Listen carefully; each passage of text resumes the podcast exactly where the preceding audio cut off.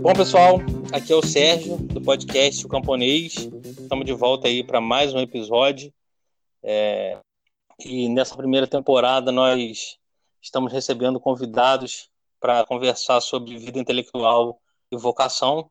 O podcast é, O Camponês nasceu dessa, dessa necessidade que eu, Sérgio, tenho de muitas vezes parar, conversar, escutar os amigos e todos, quase todos os que eu, as pessoas que eu conversei aqui, os convidados, é, são amigos que já participaram de grupos de WhatsApp comigo, pessoas que normalmente eu paro para conversar, trocar ideias, são realmente amigos.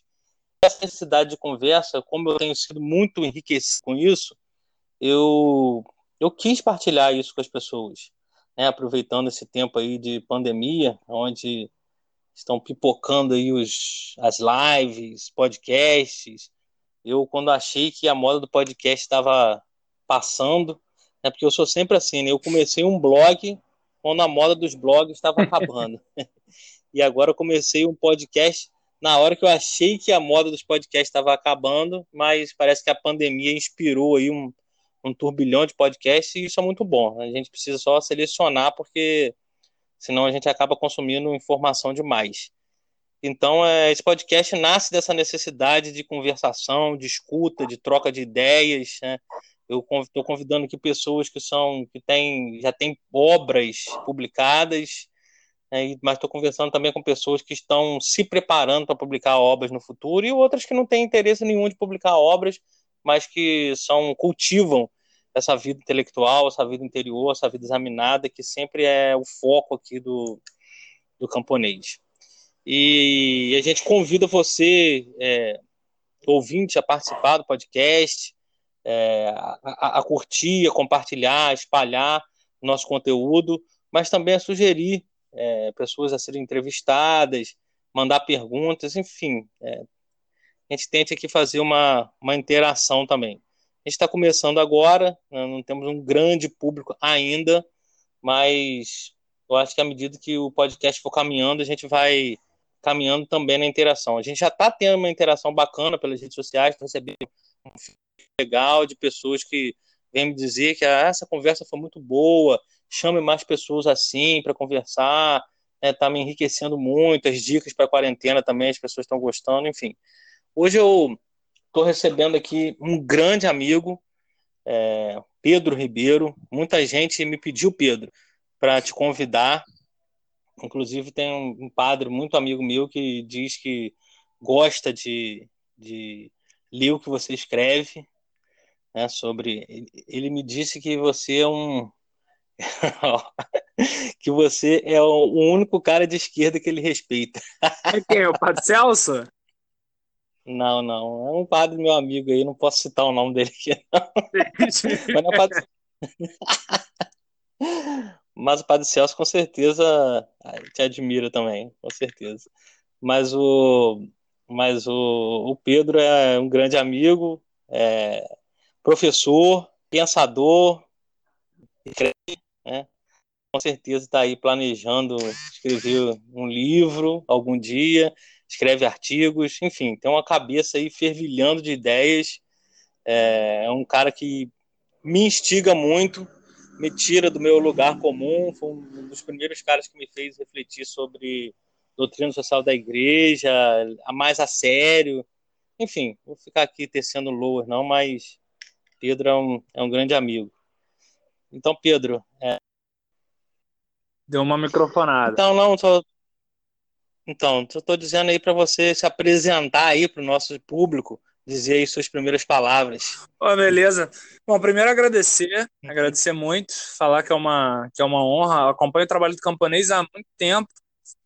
Eu acompanho o trabalho do Camponês antes de te conhecer, antes de entrar em contato contigo. Eu lembro que é, você sabe que gosto muito de Maritain, né? E eu lembro que, uhum. que eu li um texto sobre a relação do Maritain com com Charles Peggy e tal, no camponês há muitos anos atrás. E aí depois que eu fui associar uhum. que aquele texto era você, né? Então, acompanho o trabalho do camponês há, há muito tempo. Depois a gente entrou em contato é, pessoalmente e para mim é uma alegria mesmo, uma, uma, uma, honra. Fico muito, muito, muito feliz porque admiro muito você pessoalmente, admiro muito o seu trabalho, seu apostolado. Você é um irmãozão mesmo. Já me arranjou até emprego já, né? Então, tenho. é... então, então para mim é uma alegria sempre bater papo contigo. Uhum. É... Você tem cachorro aí, Pedro? Tenho cachorro, até a Catrina aqui. Então, Catrina? é, não, é uma pedida por causa do furacão mesmo. A minha é. esposa tinha, antes de casar comigo, aí o apelido é por causa do furacão. Hum, bacana. E Pedro também, eu tenho que lembrar para vocês, lembrar não, revelar para vocês, foi o cara que comprou o meu exemplar do Camponês do Garona, que é o livro que deu nome à página, ao blog. É verdade. O Elton fala comigo, sempre guarda essa mágoa no coração. Pô, você vendeu o livro pro Pedro, não vendeu para mim. É, não, e ele sempre me pede o PDF do livro, mas eu te passei esse livro sem tirar PDF.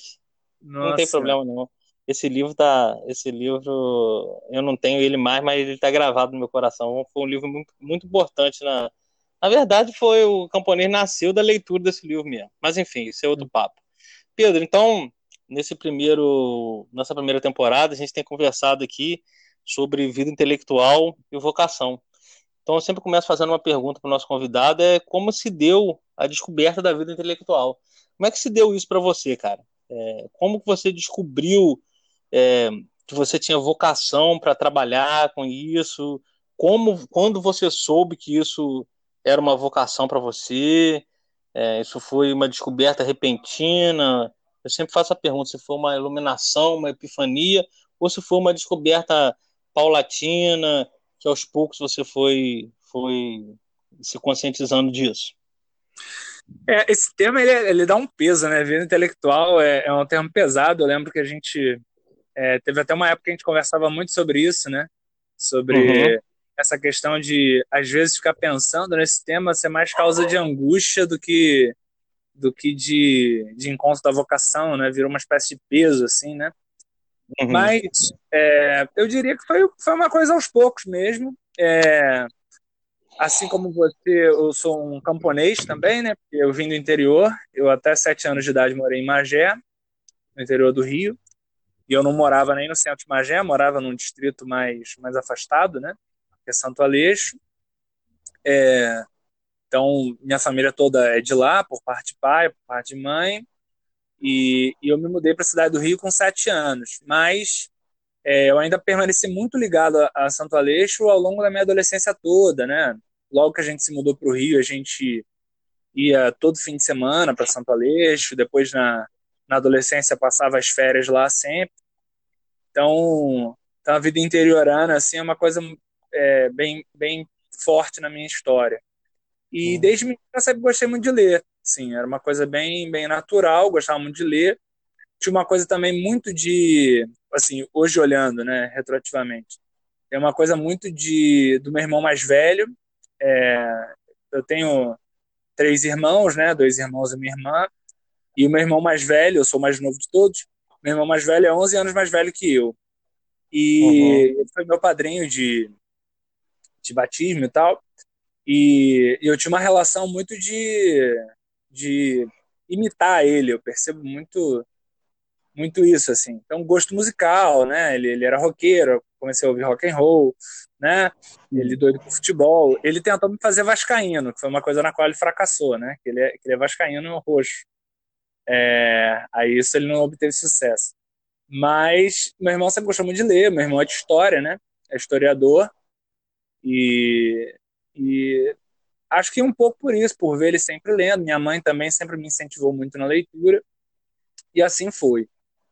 Aí eu lembro que um, que um momento assim importante, eu já estava morando no Rio, é, é, tinha 12 anos, aí eu vi aquele filme Batman Begins, né? Primeiro filme da trilogia uhum. do Batman do, do Nolan. E aí eu lembro que aquele filme me despertou muita vontade de ler quadrinhos queria muito ler quadrinhos. E a minha mãe sempre me incentivou muito a, a leitura, esse tipo de coisa. Eu sempre gostei muito de ler sobre mitologia, coisas assim, quando era, quando era garoto, né? Pedia livros de mitologia, quando tinha, sei lá, 10 anos e tal. Aí é, eu lembro que eu peguei essa ideia de ler quadrinhos. E aí a minha mãe achou uma biblioteca no, no bairro da Praça Seca, no, no, Rio de Janeiro, porque toda semana nós íamos ao dentista, né? Usava aparelho e tal, e o bairro da Praça Seca ficava no meio do caminho. Então aquilo virou uma espécie de ritual, durou, durou alguns anos isso, né? Eu ia ao dentista, aí ou na ida ou na volta a gente parava na biblioteca, e aí eu pegava é, quadrinhos, e, mas logo comecei a pegar livros também, né? E nessa época, eu diria assim, até, até os meus 15, 16 anos, basicamente o que me interessava era quadrinhos e literatura eu tinha, né, assim, li Senhor dos Anéis, é, sei lá, eu lembro de, de, ter gostado muito de uma, de uma série de livros é, chamada Ramsés, que se passava no Antigo Egito, eu tinha muito interesse por mitologia, é, por, por, por, esse tipo de coisa, e, isso assim na adolescência, né? É, então, meu interesse era mais nessa parte de, de, de literatura, de, de, ficção. Eu lembro até nesse, nesse período, eu cultivei a ideia de escrever ficção. Eu lembro que eu participava de comunidade do Orkut, de, de, de escritor e tal, e fazia alguns contos, participava de concurso de conto na internet, esse tipo de coisa. Uhum. Minha cabeça era mais voltada para a literatura. Mas, é, eu, com o tempo, acabei me interessando mais por questões teóricas, digamos assim. E, e aí foi o que eu fui me encaminhando para filosofia, né? Eu lembro que primeiro uma amiga minha me, me emprestou O Mundo de Sofia na escola, aí eu li, me interessei. Depois, no meu ano de Crisma, minha mãe resolveu me dar como presente de Crisma é, Confissões do Santo Agostinho. E, e eu diria que esse livro foi o marco, hum. assim, de, de decidir fazer a filosofia né? Eu lembro quando eu li Confissões, eu, eu, eu tive aquela sensação assim de não sei bem o que é isso que esse sujeito está fazendo, mas é isso que eu quero tentar fazer. Era meio que a minha sensação. E dali eu fui para filosofia, né? Eu terminei o ensino médio com 16 anos, e aí entrei na, na, na faculdade, na UERJ, e aí o meu universo de leituras mudou bastante, né? Hoje, hoje eu leio bem mais livros, é, textos assim teóricos do que textos ficcionais, né? É, mas, mas para mim foi muito importante aquela época de leitura mais de literatura. Eu sinto falta, inclusive, de ler mais literatura. É uma coisa que eu tenho que equilibrar mais. Mas foi uma época muito importante para mim, sobretudo pela questão do exercício da escrita. Como eu tinha essa ideia de escrever ficção naquele momento, então escrever para mim, é, é, foi algo que se desenvolveu naquele momento. E, e hoje eu, eu percebo, por exemplo, que eu gosto muito mais de escrever do que de ler. É uma coisa quase obscena, né? É, quem, quem, se dedica à vida de estudos dizer um negócio desse. É, e eu demorei a admitir e tal, mas eu hoje admito. Eu, eu gosto muito mais de escrever do que ler. Escrever para mim é um prazer gigantesco, assim, é uma, é uma relação quase compulsiva com a escrita, assim. É, é um negócio que me, uhum. me faz bem. Assim. Não sei se respondi a pergunta, mas eu diria que foi mais ou menos por aí. Foi uma coisa aos poucos, o processo, assim. A própria filosofia, quando eu cheguei no começo da faculdade, cheguei sim. meio perdido, assim, sem saber muito bem o que eu queria fazer ali. A princípio era me tornar um professor de ensino médio, simplesmente, não tinha, não tinha nenhum horizonte fazer mestrado, nada e tal. É... Aí depois as coisas foram né, ganhando mais, mais nitidez, assim. Então foi bem aos poucos mesmo, foi bem aos poucos. E, e a formação das, das ideias e das minhas convicções também foi bem, bem gradual também, bem aos poucos. Você escreve muito, você você produz alguma coisa que você tem guardado, você tem planos para livro, você escreve, faz diário, faz memória, faz, faz esse tipo de coisa, porque tem muita gente que, muitos é, filósofos, escritores, né, que cultivam essa, essa tem esse hábito?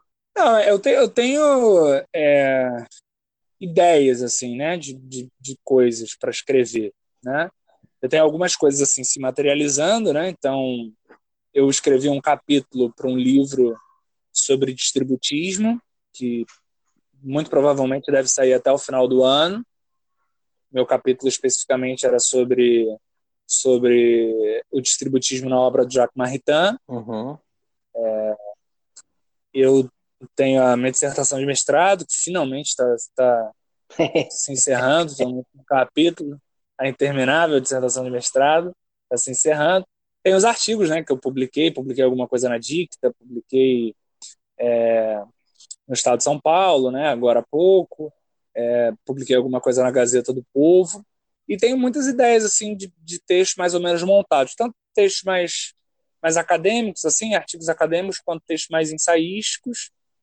Livro, tem algumas ideias é, vagas, assim, é, eu diria que assim a ideia mais nítida que eu tenho, eu, eu, tenho vontade de escrever um livro sobre a noção de democracia cristã, sobre a tradição política da democracia cristã. Hum. Mas é alguma coisa que ainda precisa ser amadurecida. Ainda. Certo. Ô Pedro, e você disse aí que o autor que te despertou definitivamente para a filosofia, e, e, e, a filosofia é o seu ramo, né? É, foi Agostinho. Sim. E você poderia falar de mais autores? Eu sei que você tem uma, uma queda aí pela filosofia política. É, como é que você foi penetrando aí no, no, no, no mundo da filosofia? Quem, que autores que foram carregando você pela mão? Que autor que te, te despertou para a filosofia política? Quais foram os autores que mais te marcaram aí nessa, nessa sua trajetória? eu sempre tive interesse muito grande por política, né? Também olhando para trás, também tinha muita coisa a ver com essa coisa do meu irmão mais velho, né? Sempre teve muito interesse e ele, como eu falei, da área de história, então sempre tinha, tinha muitos textos, né, de história em casa, uhum. revistas de história que ele assinava e tal, eu gostava.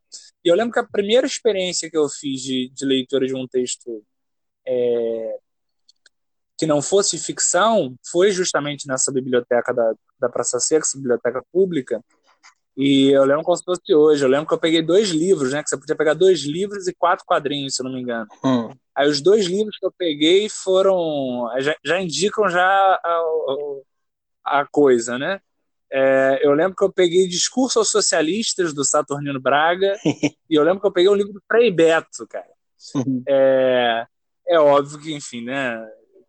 É, eu me distanciei de muitas coisas que eu li ali, mas, mas assim, eu tinha, né, já na adolescência, uma simpatia meio genérica pelo que se poderia dizer uma posição política de esquerda, assim, né? Uhum. Meio confusamente.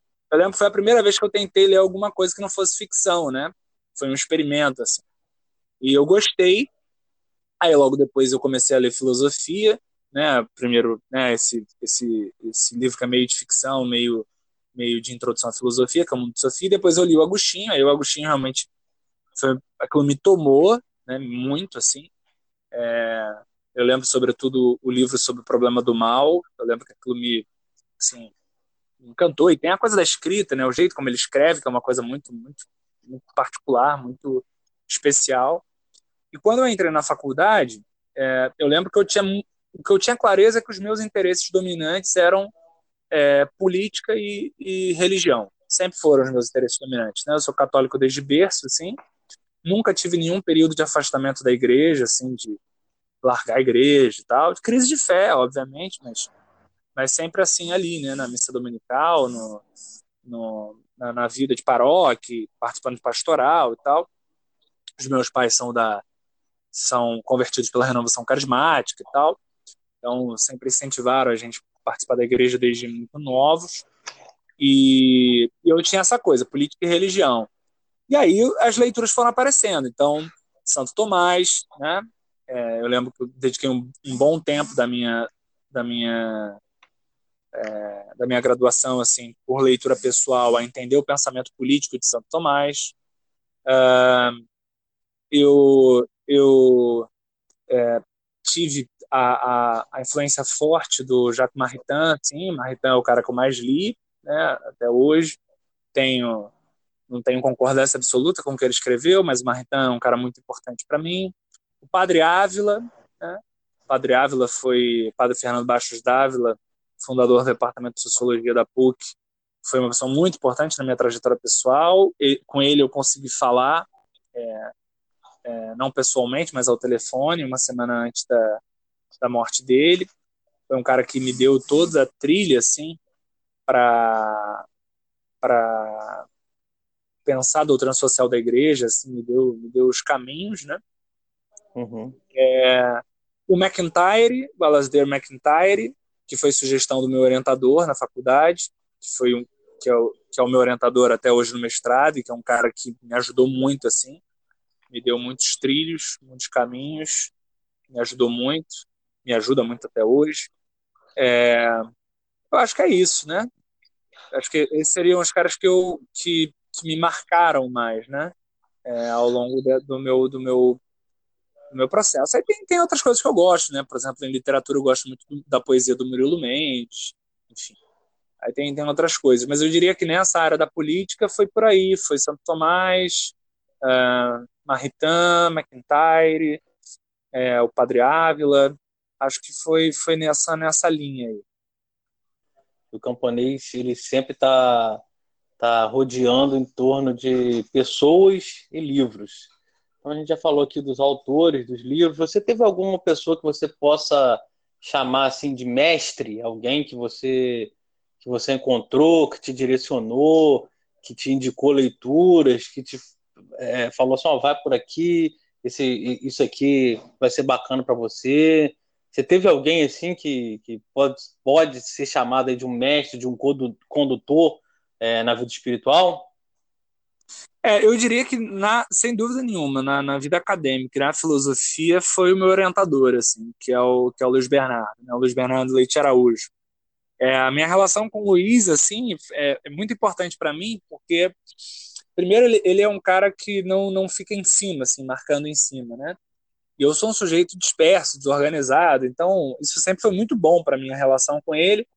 É, outras, outros orientandos não gostavam tanto, né? Achavam que ele é, não, não, não se fazia tão presente, mas para mim era muito bom, porque ele não era o cara que ficava em cima de você, te cobrando mil coisas, mas quando você precisava dele, você corria atrás, ele é o cara que você vai mandar um texto de 30 páginas, um capítulo da dissertação, e ele vai te mandar dois dias depois uma, uma avaliação, uma leitura crítica lá, com não sei quantos comentários, né?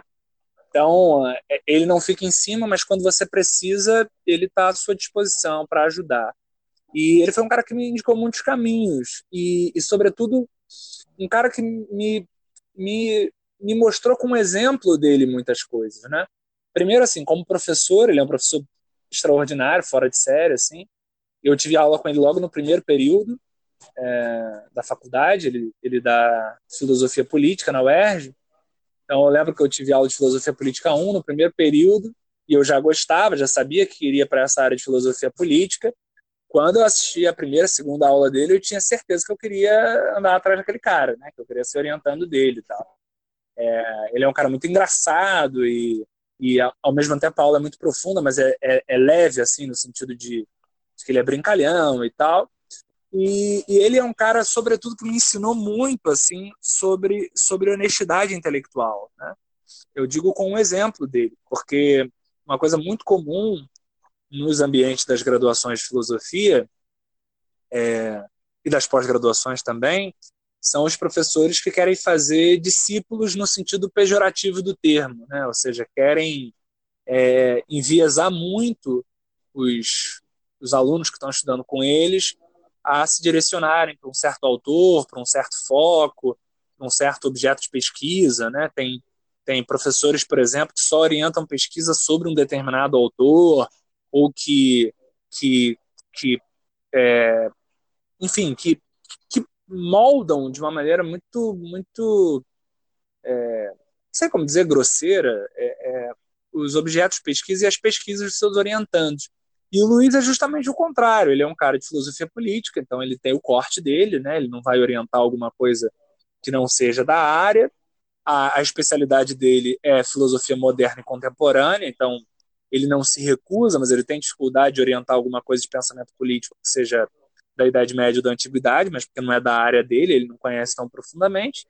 Mas dentro desse universo que é bem amplo, que é do pensamento político moderno e contemporâneo, ele é um cara extremamente aberto. Então ele tem as convicções dele, mas ele não induz assim o, orientando de uma maneira é, chata, pelo contrário.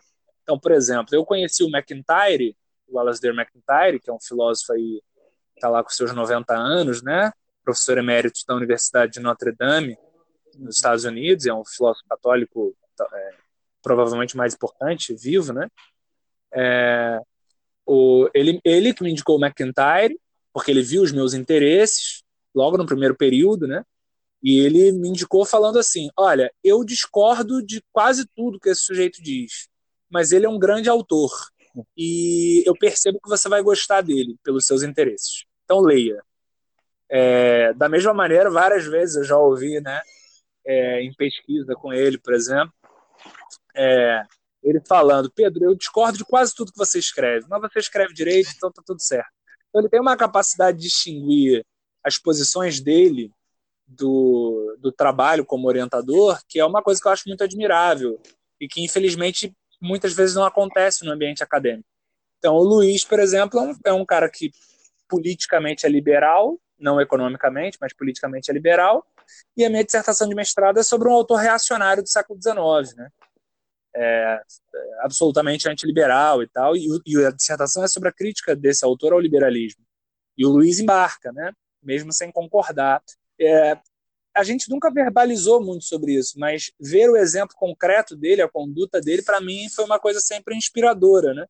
Então é isso, ele é um cara muito inspirador por assim, me mostrar o que era ter uma conduta intelectual séria, mas ele não me mostrava isso dizendo, né, haja assim, ele mostrava com um exemplo concreto, vivo dele, é, é, como, como, como se portar, né, uma, uma capacidade de não abrir mão das próprias convicções, é, mas, mas ter uma abertura genuína ao diálogo, a, ao debate e tal.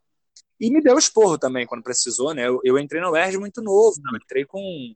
Já tava, tava para fazer 17 anos, né? eu entrei em fevereiro, faço aniversário em março. Eu entrei muito garoto, né? Então, é óbvio, né? Aquela arrogância juvenil, típica. Então, eu levei bronca também quando precisei. Mas eu diria que foi o cara que me, me encaminhou, assim, é, para a vida acadêmica, totalmente. E, e não só para a vida acadêmica, para a vida intelectual. É um cara que, é, para mim, é uma referência. Uhum.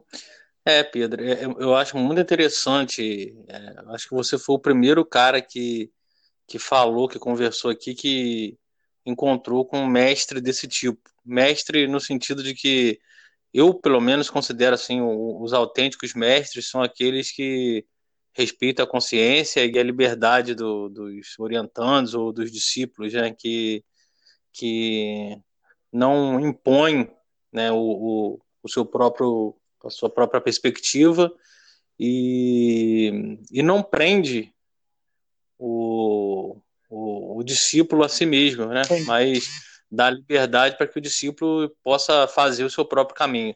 É muito difícil hoje, sobretudo nesse mundo é, polarizado que a gente vive, né, onde cada um está muito aferrado às suas próprias certezas e pior ainda, às suas próprias opiniões. E é muito difícil encontrar pessoas assim hoje. Mas enfim, é, é, eu acho bacana um, um exemplo desse tipo e inspirador realmente. O Pedro, é, eu sei que você andou pelo, pelo campo aí do conservadorismo, andou frequentando alguns ambientes de direita, mesmo é, tendo essa, esse pendor sempre para a esquerda. É, como é que foi isso? Você já entrou nesse meio consciente de que aquilo ali, de, de que aquilo ali não era o seu lugar? você foi lá por curiosidade ou você entrou lá e não gostou do que viu? Como é que foi essa experiência aí né, no meio desses ambientes? É uma boa pergunta. É, o que, que acontece assim? É, tentar resumir a história, né? É, quando eu tinha lá 15 anos, 16 anos, comecei a me interessar por política. É, eu tinha essa identificação vaga com, com a esquerda, mas era uma coisa genérica, assim, né? Uma coisa, enfim, eram mais intuições assim morais, né? Uma coisa da um incômodo mesmo com a questão da desigualdade, por exemplo, é, da, da, miséria, aquilo me, né, enfim, é, me tocava. Então eu tinha uma certa, uma certa identificação meio genérica. E aí eu lembro que quando eu tomei contato com o fato de que a igreja condenava o socialismo, né, como incompatível com a doutrina. E, e eu lembro que eu vi uma crise de fé, muito doido isso, né, mas a minha crise de fé com 16 anos era isso, né? Eu nem sabia direito ser socialista, mas é, porque, porque é óbvio, né? Quando eu ouvi aquilo da primeira vez, a minha sensação era, bom, então eu estou condenado a, a achar que o capitalismo é uma coisa maravilhosa, a achar que, que é isso aí mesmo, que é o livre mercado e que está tudo certo. É, né, assim, a, a, minha como, como o horizonte que eu tinha né, de, de ideias era de que transformação social, luta por justiça na sociedade significava socialismo, saber que a igreja condenava o socialismo me levava a achar que, que eu estava fadado a, a, a defender o estado de coisas né, da sociedade tal como se encontra e está tudo certo. E nesse sentido é que o Padre Ávila foi muito iluminador. Né? Eu li o Padre Ávila nas minas férias, me lembro disso como se fosse agora, nas minhas férias do, do final do ensino médio, né? tinha acabado o terceiro ano do ensino médio, para entrar na faculdade. E o Padre Ávila é, é, um autor de uma serenidade impressionante, né? Você lê os textos, os textos são muito didáticos e tal, e ele põe todas as coisas no lugar, né? Então ele explica por que a igreja condena o socialismo, ele explica o que é socialismo, no sentido que a igreja condena, e, e também as incompatibilidades da doutrina da igreja com o liberalismo, etc. Então aquilo ali me, me deu uma certa uma certa serenidade, assim. E ele, de fato, ele foi uma pessoa muito importante nesse sentido mesmo, até emocional para mim, para me tranquilizar, né? Peraí, tem um caminho, né? Então, eu diria que eu fui para a faculdade não à procura do conservadorismo e tal. É, mas eu estava já nessa posição mais serena, de saber que, que, que as discussões eram, eram mais sutis, mais matizadas do que muitos já diziam na internet naquele tempo. Na época ainda era Orkut ainda, mas, é, é, mas a gente, eu sei que você também viu isso, a gente que frequenta ambientes católicos virtuais há muito tempo, a gente vê que a polarização que está pública agora, ela já acontecia, né? Em espaços menores é, há muitos anos atrás, né? E, enfim, um certo discurso radical, assim, e polarizado, assim, de uma maneira superficial já acontecia já, sei lá, 10 anos atrás, certos ambientes virtuais. A minha aproximação com o meio conservador foi por amigos de faculdade. Eu tinha amigos na faculdade que gostavam muito do, do Olavo e tal, liam né, o Olavo, gostavam, me apresentavam o Olavo. É, eu nunca fui Olavete, assim, propriamente, né? É, nunca, porque, porque sempre tive certos incômodos com certas coisas, né? Então, por exemplo, eu nunca consegui defender liberalismo econômico, nunca enfim, tinham, tinham certas coisas que me incomodavam sempre, mas eu tive um período de fascínio, né, grande pelo Olavo, assim. É... E eu reconheço, por exemplo, até hoje as qualidades como escritor, eu acho que são indiscutíveis, né? As qualidades de escrita são, são invejáveis, ainda que eu cada vez mais tenha, tenha afastamento das ideias, né? É... Enfim, e das opções que ele tomou na vida dele. Mas, mas assim, eu nunca cheguei a ser aluno do COF, nada assim. Mas eu tive um período de fatinha e circulei nesse ambiente, porque aí é isso, né? Você, você conhece o Olavo, aí você, você descobre um outro texto, aí alguém te indica um determinado blog e tal. E teve um determinado período da minha vida que eu tive muito, muito, muito moldado por esse, por esse tipo de ambiente. E, e é isso, né? Eu, eu, eu acho que eu não, não casei assim com esse ambiente, mas eu namorei, digamos assim, com esse ambiente. Uhum. E depois eu me afastei, porque de fato não tem a ver, não tem a ver comigo, né? Com, com, com, com as coisas que eu, que eu acredito e com a maneira como eu encaro o mundo. E as incompatibilidades foram, foram se tornando mais evidentes com o tempo. Eu diria isso. Uhum. Mas eu acho que até 2014 ali, eu ainda tinha uma simpatia muito grande. 2014, 2015, eu ainda tinha uma, uma, uma proximidade bem grande. Assim. Uhum. Essa época foi a época da, da Dicta que você. É, eu comecei a escrever para Dicta em 2015, isso. E ali foi o momento que eu comecei a, a, a mais ou menos as minhas ideias tomarem um corpo mais definido, né? Uhum. Tem um texto meu de 2015 2016, que é um dos textos meus que eu, que eu me orgulho, assim, que eu gosto de ter escrito, que é o Porquê Não Sou Liberal, que foi um texto até que teve uma repercussão bem boa na época, que, que é uma crítica ao liberalismo econômico.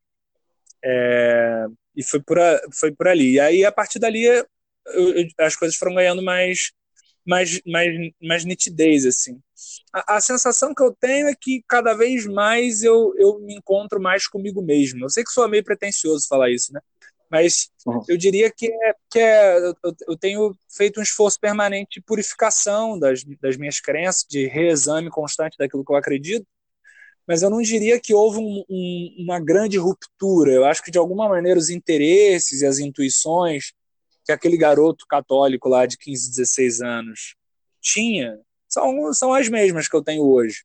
Eu acho que, grosso modo, eu sou a mesma pessoa e fui me encontrando, né? As apalpadelas ao longo do tempo, conhecendo autores que vão que vão colocando as coisas no lugar para você e você vai percebendo certas coisas também.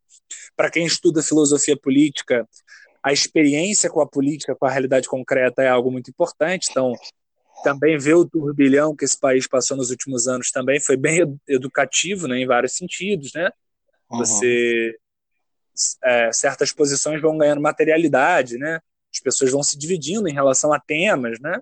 E você mesmo vai se posicionando em relação aos assuntos e, e, e você começa, né, a, a se ver obrigado a relacionar as ideias abstratas que você tem com as coisas que estão acontecendo, né? Impeachment, é, manifestação de rua, é, eleição, enfim. E, e e, é isso, eu acho que as coisas foram ganhando corpo, né? Mas é um processo, é um processo em aberto ainda, sem dúvida. E, e enfim, é um processo que está acontecendo. Eu sou uhum. muito novo, né? Eu tenho 27 anos, né? Tá com 27? 27. Então tá na, tá na idade perigosa, cara. A idade do é. idade perigosa pro rock and roll. É. Ainda bem que já casou, pegou isso do rock and roll, só restou o violãozinho dentro de casa, né? Ô Pedro, e, e, foi nessa época aí, mais ou menos que surgiu esse, esse lance de, de ser um conservador de esquerda?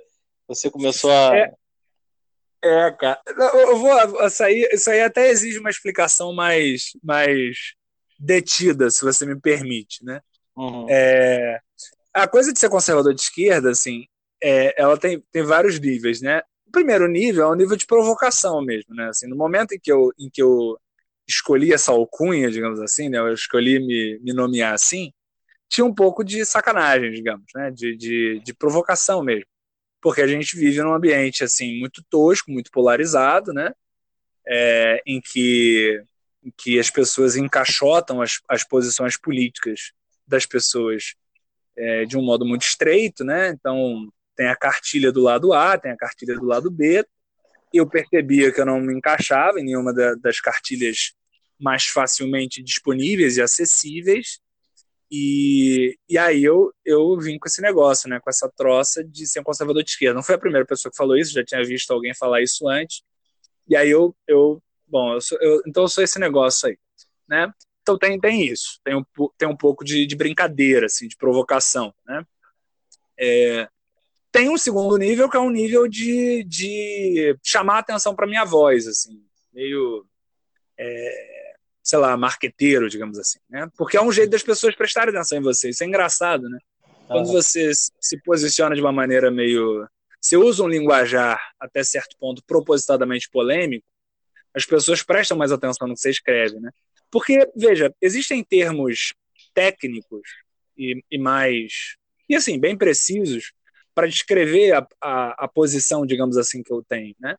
Sei lá, se eu fosse usar o linguajar técnico da filosofia política, poderia dizer que eu sou um comunitarista, ou, ou se eu fosse usar o linguajar, assim, mais das ideologias políticas, assim, mais concretas, poderia dizer que eu sou um democrata cristão, né? E, e por vezes, inclusive, eu me defino assim. Mas se você diz que é um democrata cristão, ou se você diz que é um comunitarista, as pessoas não dão atenção, né? Porque são termos técnicos e muito distantes do, do vocabulário cotidiano. Uhum. Aí quando você joga uma dessas de conservador de esquerda, parece que as pessoas prestam mais atenção. E eu, eu confesso, eu, eu, eu, eu me sinto vocacionado a participar do debate público, né? Essa coisa de esse esforço que eu tenho feito de publicar artigos em jornal, de, enfim, eu não sei exatamente para onde isso vai me levar, mas diante de Deus mesmo, eu me sinto uma pessoa vocacionada de alguma maneira colaborar com o debate público, participar. E, e nesse sentido, conservador de esquerda foi uma forma de ter uma marca, de ter assim algum modo das pessoas lembrarem de mim, né? Ah, quem é? Ah, é o Pedro, aquele cara que é o conservador de esquerda e tal. Uhum. Agora, é, nenhuma dessas coisas que eu disse aqui é, significa que essa posição seja mentirosa, ou seja, não é pura provocação e não é, sei lá, pura, pura estratagema para chamar a atenção dos outros. É um termo que tem uma imprecisão de propósito, mas ele expressa algo real, que, que são as minhas convicções. Né?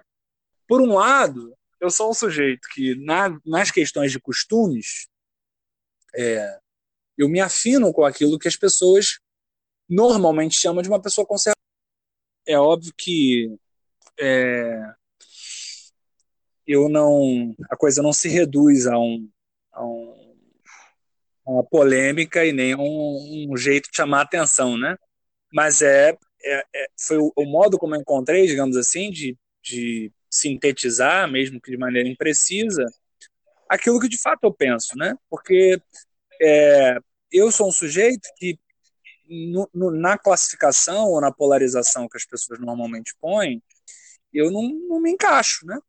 Quer dizer, de um lado, é, nas questões de costumes, você né, for, for as questões de comportamento, de moral, eu sou um sujeito que as pessoas normalmente classificariam como um conservador. Então, eu sou radicalmente contra a legalização do aborto, né? eu sou radicalmente contra a legalização da eutanásia, é, eu sou contra a chamada é, teoria de gênero, ou ideologia de gênero, ainda que eu ache que, que várias questões do feminismo são relevantes, mas a teoria de gênero especificamente, que busca dissolver masculinidade e feminilidade apenas como construções sociais, é, são, são, são para mim, uma, uma, uma ideia é, totalmente equivocada, totalmente absurda. É, eu defendo colaboração entre, entre Estado e Igreja, não, não necessariamente que o Estado é, é, assuma um caráter confessional, mas o cristianismo não fique. O cristianismo e as religiões, de modo geral, não fiquem restritas à esfera privada, que os cidadãos religiosos possam atuar politicamente a partir das suas convicções, a partir das suas crenças, que o Estado, é, enfim, acolha né, o papel que a religião tem no espaço público, que, que tem por direito. Então, eu defendo, por exemplo, o ensino religioso facultativo em escolas públicas, eu defendo assistência religiosa para os militares, como, como nós temos hoje no Brasil, é, os símbolos religiosos em espaços públicos, como, como o crucifixo, acho que isso é, é, os feriados religiosos, acho que isso é uma, uma expressão perfeitamente legítima da cultura é, do, do, país, enfim. É, então, se você olhar para esse lado, bom, então o Pedro é um conservador, né? Por outro lado, em questões econômicas, eu me posiciono à esquerda no espectro político. Né?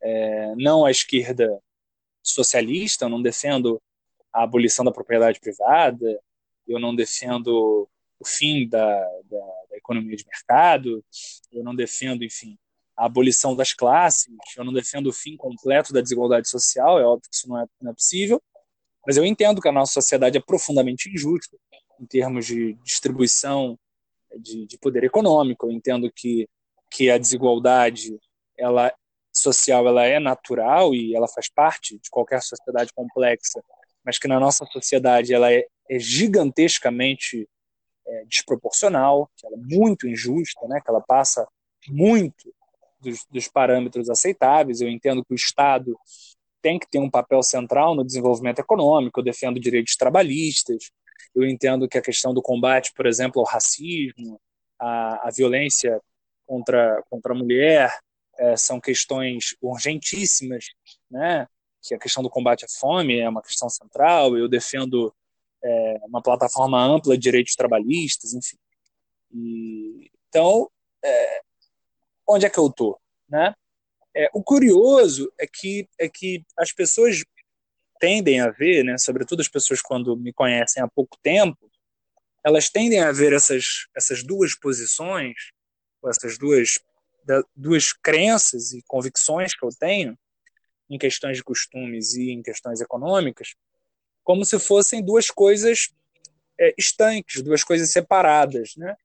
Como se eu fosse uma espécie de sujeito meio esquizofrênico, assim, que, que junta, que justapõe, é, que une duas coisas de dois universos paralelos.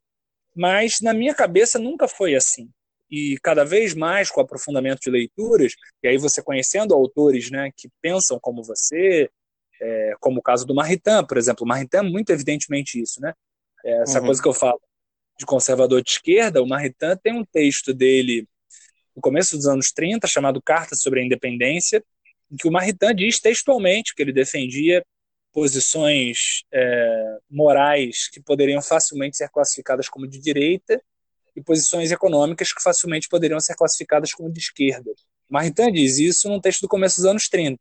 Então, quando você começa a ver gente graúda, gente é, importante e, e, com uma né, bagagem filosófica gigantesca, que vai lá detalhando, explicando as, a, a, compatibilidade entre essas duas coisas, é porque, no final das contas, é, eu, eu acho que assim o jeito que eu, que eu arranjo mais fácil de sintetizar a minha, a minha visão, a minha compreensão da ordem política é fazendo apelo àquilo que a tradição da igreja chama dos quatro pecados que bradam aos céus. Né? Segundo a tradição da igreja, existem quatro pecados é, que, que clamam aos céus, né? porque assim estão descritos na Bíblia. Né? A Bíblia lista uma quantidade gigantesca de pecados, mas tem quatro pecados que ela lista como bradando aos céus e que, portanto, atraem a, a ira divina de uma maneira especial. Não são necessariamente os pecados mais graves, as pessoas às vezes se confundem uh, sobre isso, mas são pecados que, digamos assim, sensibilizam a Deus de maneira especial. Esses pecados são o homicídio, uh, a sodomia, uh, não pagar o justo salário aos trabalhadores e abandonar os pobres, as viúvas e os órfãos e os estrangeiros. É, os quatro pecados eles apontam para quatro valores fundamentais: a vida, que é atacada pelo, pelo, pelo homicídio, a família natural, né, é, do qual a, a, prática homossexual é um desvio, é, e é óbvio que a gente tem que ter todo o respeito e, e acolhimento é, e, caridade possíveis para com as pessoas homossexuais. Não se deve jamais confundir é, as pessoas com, com, com, as suas práticas, isso é, é, não deveria nem precisar ser explicado, né?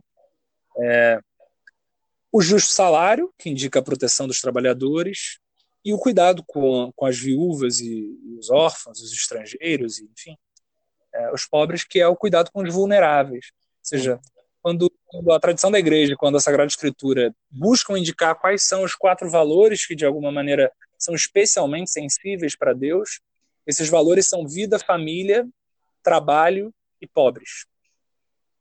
É, eu, eu sintetizaria assim a minha maneira de olhar o mundo.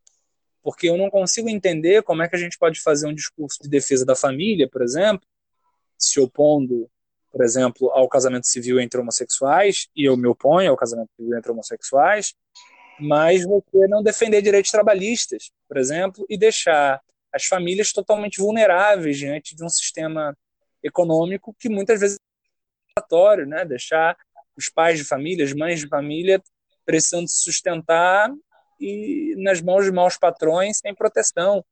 Eu não consigo entender é, como é que eu posso me colocar na defesa da vida contra a legalização do aborto, mesmo em casos extremamente delicados, como o caso de estupro, e eu repito, essa é a minha posição, e quem me conhece, como você me conhece, sabe que não é da boca para fora, não é, é para fazer pose. Eu, eu, eu, inclusive, já me, me indisponho com um lado e com o outro, né? Uma hora e outra eu me indisponho com um lado e com o outro pelas posições que eu tenho. Eu, eu me oponho à legalização do aborto, mesmo nos casos de, de, de, de estupro, mesmo nos casos mais delicados. Mas, para mim, é evidente que é inconsistente você se opor ao aborto, no caso, é, num caso tão extremo e radical e delicado quanto ao de estupro, e manifestar uma insensibilidade brutal pela, pela questão do, dos miseráveis. Quer dizer, a mesma carne que geme e clama a Deus e a nós por solidariedade, por justiça no, no, no feto, né, no nascituro, também clama no mendigo que está à nossa, à nossa, à nossa porta. E é uma tolice acreditar que a caridade privada é suficiente para resolver os dramas da pobreza num país como o Brasil, por exemplo. Né? É uma posição, na melhor das hipóteses, extremamente ingênua. Achar que, né, é óbvio que a caridade privada é importantíssima, esmola, e cada um ajudar na medida das suas possibilidades, mas, para mim, esses dois polos, digamos assim, da minha mente, né, ou das minhas crenças, eles não são dois polos estanques ou separados, eles são coisas conectadas. Eu não posso falar de defesa da, da família se eu não, não defendo as condições de trabalho que protegem a família. Eu não posso falar de defesa da vida e ser insensível àqueles que padecem necessidade, né? Eu, eu, eu... então o que que eu sou, né? É, se você me olha pelo lado das minhas posições morais, eu sou um cara de direita. Se você me olha pelo lado das minhas posições econômicas, eu sou um cara de esquerda. Mas é, eu não me vejo como esquizofrênico. Na verdade, o que me parece esquizofrênico são aqueles que adotam cegamente as cartilhas de um lado e de outro e que e que parece que só só escolheram é, se importar com parte dos pecados que bradam aos céus. Eu acho que é, os homens em geral e os cristãos de maneira especial são convocados a, assim como Deus, ter os seus ouvidos sensíveis a esses quatro pecados, não só a, a parte deles, né? A dois de um lado ou dois de outro mas a, a, a todos esses valores na sua integralidade, né?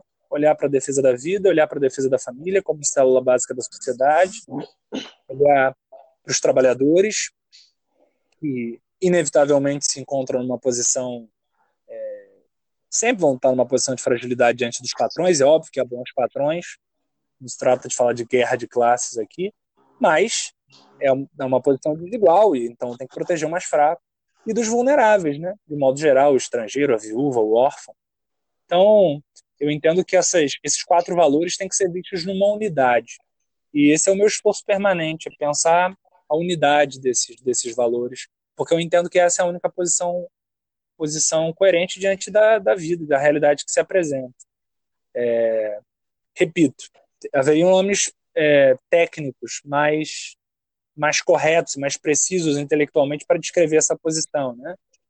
É, democrata cristão, é, comunitarista, enfim, eu não, não, inventei a roda, né? Longe disso, tem uma tem uma pleia de, de, de, de pessoas infinitamente mais capazes do que eu ao longo da história, ao longo da história da igreja, sobretudo a partir do século XIX, que fazem esse esforço. Né? Beato Zanã, o Dom Luiz de Sturzo, Eduardo Frei Dalva, Rafael Caldeira, o Franco Montoro aqui no, no Brasil, né, o André Franco Montoro.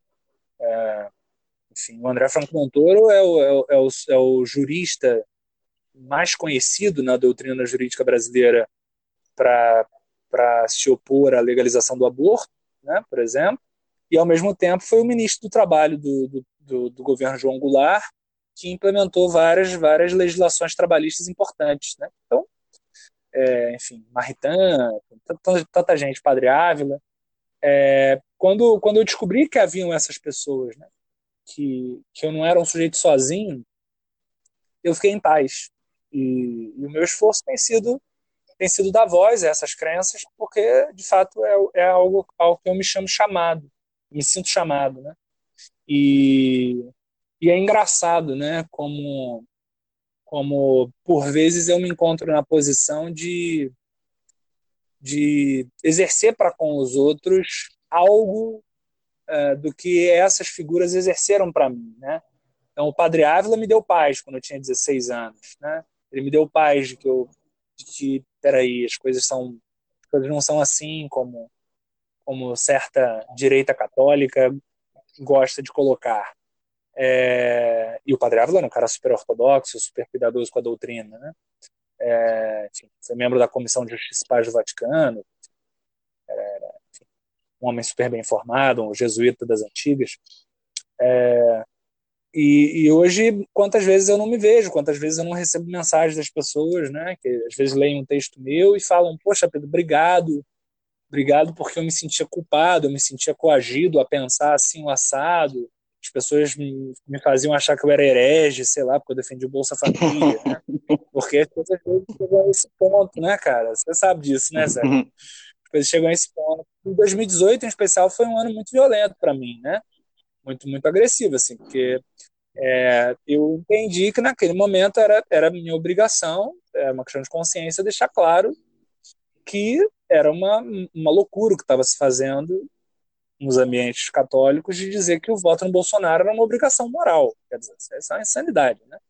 É, a minha questão não era nem votar no Bolsonaro, quer dizer, eu não votei no Bolsonaro, eu não votaria de modo algum. Mas o que mais me incomodava não era as pessoas pensarem diferente de mim. Eu tenho grandes amigos que votaram no Bolsonaro e, e alguns deles que não se arrependem e tal, e, enfim, não deixaram de ser meus amigos por causa disso, nem um pouco. Mas uma coisa é você dizer eu prefiro votar no candidato A, outra coisa é você dizer quem não vota no candidato A está em pecado mortal. Hum. Né? Você, você coagir a consciência das pessoas e você instrumentalizar politicamente a fé. É muito triste né, que a gente vê. Eu sou acusado disso o tempo todo, né? Eu, eu me vejo sendo acusado disso o tempo todo, né? De, de, de, de, de, de instrumentalizar politicamente a fé. E é justamente aquilo que eu tento evitar o tempo todo. Uhum. Porque tanto aqui agora como sempre, eu sempre deixo claro que são as minhas posições, né? Quer dizer, desde, desde o começo, quando você me perguntou, e eu falei que a explicação precisava ser longa, e mesmo sendo longa, eu sei que vai ter gente que vai implicar e vai fingir que não entendeu, mas é, eu sempre deixo claro, é a minha posição, né? Eu estou falando como Pedro Ribeiro, um católico, é, mal católico, pecador, cheio das suas misérias, mas que busca viver a fé com sinceridade, que tem sinceridade na sua fé, que busca ser fiel a Deus na medida das suas, das suas fragilidades. Mas eu não me apresento como porta-voz da igreja ou como, ou como é, enfim, como aquele que está apresentando a única posição possível para os católicos. É, eu, eu, eu nunca fiz isso, né? sempre me recusei a fazer isso.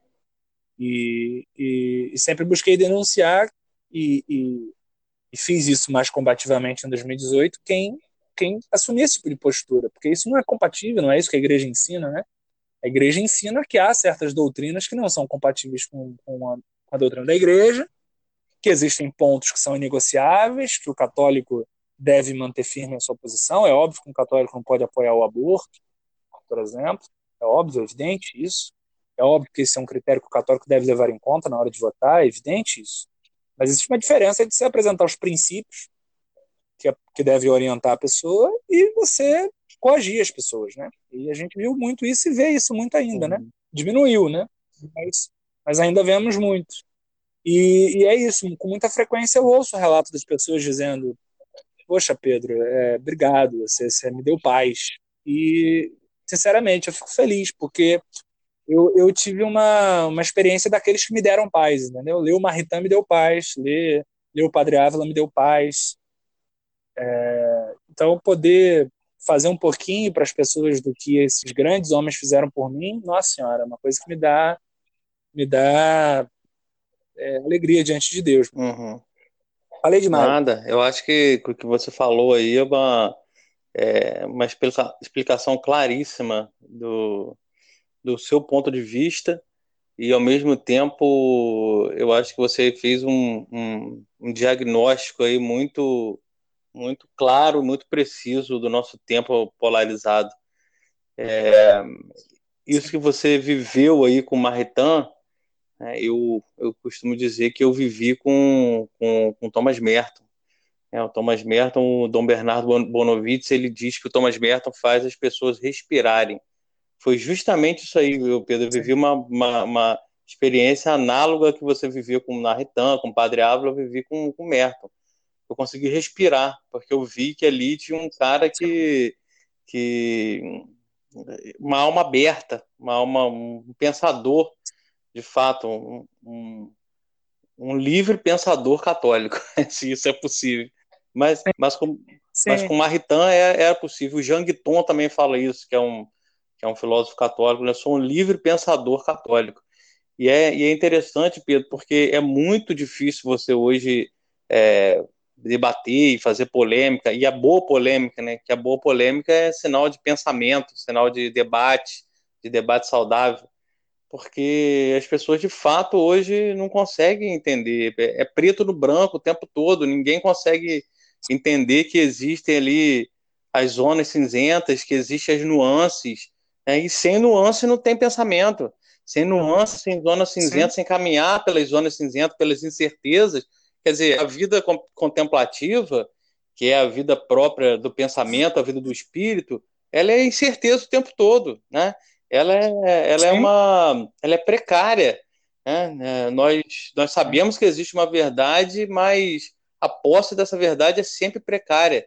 E explicar isso para quem tem essa, essa cabeça binária, esquerda, direita, né? se você posta uma tag aí, Black Lives Matter, você está apoiando é, as pessoas chegam a essa conclusão, né, porque você postou essa tag, né, você está apoiando movimentos violentos, antirracistas ou antifascistas, né, entre aspas, é, americano, você está dando apoio a, a, organizações internacionais, etc. e tal. Então, quer dizer, é, é muito complicado. Eu, às vezes, penso seriamente em desistir desse. Aliás, eu penso, não, eu, eu de fato não tenho vocação para isso. Mas é que às vezes a gente não consegue ficar quieto, né? Então a gente acaba Sim. ali lançando. Mas é muito difícil você você trabalhar é, trabalhar o pensamento das pessoas porque é um ambiente é, sei lá para mim é patológico as pessoas não conseguem de fato debater discutir porque simplesmente não aceitam não aceitam o contraditório não aceitam que existe é, enfim isso aí tudo que você explicou não, e tem a coisa da, da, da, questão das camadas da realidade, né? Que, que as pessoas perdem de vista, hum. né? Quer dizer, tem uma frase, por exemplo, que se tornou chavão né, em certos ambientes. Bom, não sou nem de direita nem de esquerda, eu sou católico. Bom, é evidente que isso é, isso é verdadeiro, isso tem que ser uma, uma posição num certo nível, né? num certo sentido. Ou seja, ninguém pode colocar a sua ideologia política e suas crenças políticas acima do, da sua fé religiosa. Ninguém pode colocar uma, né, como, como, dizia, como dizia o Murilo Mendes na, no Angústia e Reação, aquele poema dele, né? A gente não pode ser seduzido e achar que uma teoria política tem mais valor do que o evangelho. É, então, nesse sentido, é evidente que é, que é verdadeiro. E, e, eu sempre faço questão de dizer, eu sou um católico que é, que é de esquerda, eu não sou um, um, esquerdista que por acaso é católico. Não, assim, as minhas convicções políticas são minhas, são pessoais, eu não, não, não as imponho a ninguém, não as imponho como doutrina a ninguém, mas na minha vida concreta eu sempre as vejo como fruto da minha relação com Deus e com o Evangelho. Né? Eu sou, em primeiro lugar, um católico, e, e, e se um dia eu tiver convencido de que as minhas posições são incompatíveis com as da doutrina da igreja, eu vou recuar, não tenho o menor problema com isso. Mas, mas essa afirmação que é verdadeira num certo nível, você não pode é, também aplicá-la a todo e qualquer nível, por quê? Porque a realidade tem muitas camadas. Né? Você estava falando da precariedade da, da nossa posse da verdade. Quando a gente fala de política, mais uhum. ainda. Né? Quer dizer, não sou nem direita nem de esquerda, sou católico. Ok, no sentido de que você não vai colocar a política acima do evangelho. Mas é, é natural e é perfeitamente legítimo, o Papa Bento XVI falava disso, que haja pluralidade de posições entre católicos quando se dessem aos temas concretos sei lá, vamos pegar o tema, o debate político aí de, de um ano atrás, dois anos atrás, a questão da reforma da Previdência. Quantos detalhes não existiam na reforma da Previdência?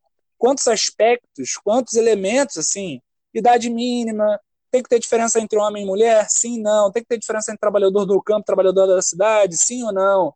Tem que ter, enfim, diferença para policial militar ou não? Vai ser regime de repartição? Vai ser regime, é, enfim, é, é, misto, como é que vai ser? Quer dizer, como é que você pode exigir que os católicos tenham uma pauta ou uma agenda uniforme sobre um tema que tem tantas variáveis? Quer dizer, é, é óbvio, né? É óbvio que, que, que há um espaço para o pluralismo aí, para o pluralismo legítimo. E, no entanto, as pessoas parecem que não percebem isso, né? Quer dizer, se você é católico, não é que você. Veja, uma coisa são os parâmetros gerais da doutrina. Né? Um católico não pode ser a favor do aborto, um católico não pode ser socialista no sentido próprio do termo, ou seja, não pode defender o fim da propriedade privada. Um católico não pode ser liberal no sentido próprio do termo. Um católico não pode ser fascista, um católico não pode. Enfim, ok. Mas quando você chega no, no, na concretude da vida política, né, em quem você vai votar na eleição, o que, que você acha, sei lá, do lockdown, o que, que você acha, sei lá, do uso da cloroquina, sei lá. Quer dizer, quando você chega às questões concretas, quanto mais concreta é a questão, mais é natural que exista a divergência de posições. E, e os católicos têm que ser maduros para. Não só os católicos, né? As pessoas em geral, né? Mas falo, falo, né? O camponês é. Você é católico, todo mundo sabe disso, e você encara o trabalho do camponês como aberto a todos, a cristãos, a não cristãos, enfim, mas, mas você encara como apostolado. É, mas os católicos têm que estar aberto a, abertos a isso, né? Ao pluralismo legítimo, né? É, tem a nota doutrinal sobre a, a participação dos católicos na vida pública, é, emitida pela, pela Congregação para a Doutrina da Fé, né, pelo, na época, Cardeal Ratzinger, ainda era pontificado João Paulo II, em que logo no começo, né, o Papa Bento XVI deixa, deixa isso muito claro, na época, Cardeal Ratzinger. É óbvio que os católicos não podem ser relativistas. Né? Se pluralismo se entende como relativismo, é óbvio que os católicos não podem ser pluralistas, porque existem princípios inegociáveis. Mas entre os princípios inegociáveis e a, e a realidade concreta, existe uma infinidade de assuntos sobre os quais a igreja não tem posição definida. E os leigos têm que ter a sua, a sua liberdade de filhos de Deus, né? Como diz São Paulo em Gálatas, uhum. né? liberdade dos filhos de Deus para para se posicionarem como como a, a consciência deles lhes, ditar, né? Mas, mas infelizmente muita gente não vê assim, né? A gente acha que, que tem receita de bolo, né, para tudo, né? E... Mas, mas aí que tá, né, Pedro? A liberdade é. As pessoas falam muito em liberdade, mas você tomar a liberdade nas próprias mãos e exercê-la é, não é fácil, né, cara? É a vida, a vida do pensamento, a vida moral é, é, é o próprio exercício da liberdade. E as pessoas Sim. simplesmente preferem viver uma fé de almanac, né? Não, pô, vou ler aqui o que, que, que, que eu preciso fazer agora. Né? Não, não, não consegue entender a, a, vida moral e espiritual como um exercício da própria liberdade. E realmente isso é isso é próprio da maturidade, né, cara? As pessoas querem. É, e, e, aí, quando eu falo as pessoas, eu não estou me, me, me, excluindo disso, não. Eu tenho, às vezes, muitas vezes, isso também. Né? prefere viver como uma ovelhinha né, do que como, uma, como um filho de Deus que de verdade é livre para decidir, para fazer suas próprias opções. E aí Sim. é muito mais fácil, muito mais cômodo, muito mais seguro você adotar o preto no branco, você adotar a cartilha ideológica de grupo A ou grupo B e não exercer a própria liberdade, não exercer o pensamento, não exercer no final das contas aquilo que é o tema que a gente está conversando aqui, né? A vida intelectual, a vida examinada, etc, etc. Sim, é, ah, é engraçado que a, a minha participação, eu nunca fui membro, né? Mas eu fui frequentador da, da obra do Opus Dei durante alguns anos. E a obra uhum. foi um lugar que consolidou muito isso em mim, né? Porque é um, era um dos lemas de São José Maria Escrivá, né? É, ele dizia, né? Não há dogmas em questões, não há dogmas em questões temporais. Né? Quer dizer, é, os, os, os, os, filhos de Deus têm que ser livres para se posicionar conforme a sua consciência lhes ditar, é óbvio, dentro dos parâmetros da doutrina da igreja. Mas é isso, uhum. você teve membros do Opus Dei que foram favoráveis ao franquismo, você teve membros do Opus Dei que foram perseguidos pelo franquismo. Né? Eu sempre dou o exemplo, é, por exemplo, eu, eu né, digo que sou um cara de esquerda e tal, para facilitar a compreensão das pessoas, daquilo que eu penso, mas é, por exemplo, né, o, o, autor que eu estudo no mestrado, Donoso Cortez, é um reacionário, é um, é um antimoderno, um defensor do antigo regime, da União Estado-Igreja e tal. E o exemplo que eu sempre dou é o seguinte: em 1848 teve uma revolução, né, chamada Primavera dos Povos. O Donoso Cortez, que era um católico muito, muito sincero e, e que morreu de maneira muito piedosa e tal, por todas as fontes que a gente tem, ele achava que aquilo era um, um evento literalmente demoníaco. Ele, ele, dizia em textos que, que achava a Revolução de 1848 um evento luciferino, ele dizia isso textualmente. Por outro ah. lado, o Beato Ozanam, o Beato Frederico Ozanam, fundador dos Vicentinos, é, da Sociedade São Vicente Paulo, ele considerava que a Revolução de 1848 tinha excessos, tinha erros, mas era a grande oportunidade de reconciliação entre a igreja e o povo simples do qual a igreja havia se afastado é, é, é, socialmente, né? Enfim, era, era a grande oportunidade da igreja se abraçar com a causa social dos pobres e tal. E o, e o Beato Frederico Ozanam é um beato, enfim, está em processo de canonização. Quer dizer, eu tenho que acreditar que um está no céu e o outro está no inferno? Será que, será que os dois não podem ter ido ao céu tendo opiniões divergentes sobre a Revolução de 1848? É, uhum. Não, eles estão lá no céu divergindo até hoje, tá, tá ótimo, né? Assim, mas é isso, é, né?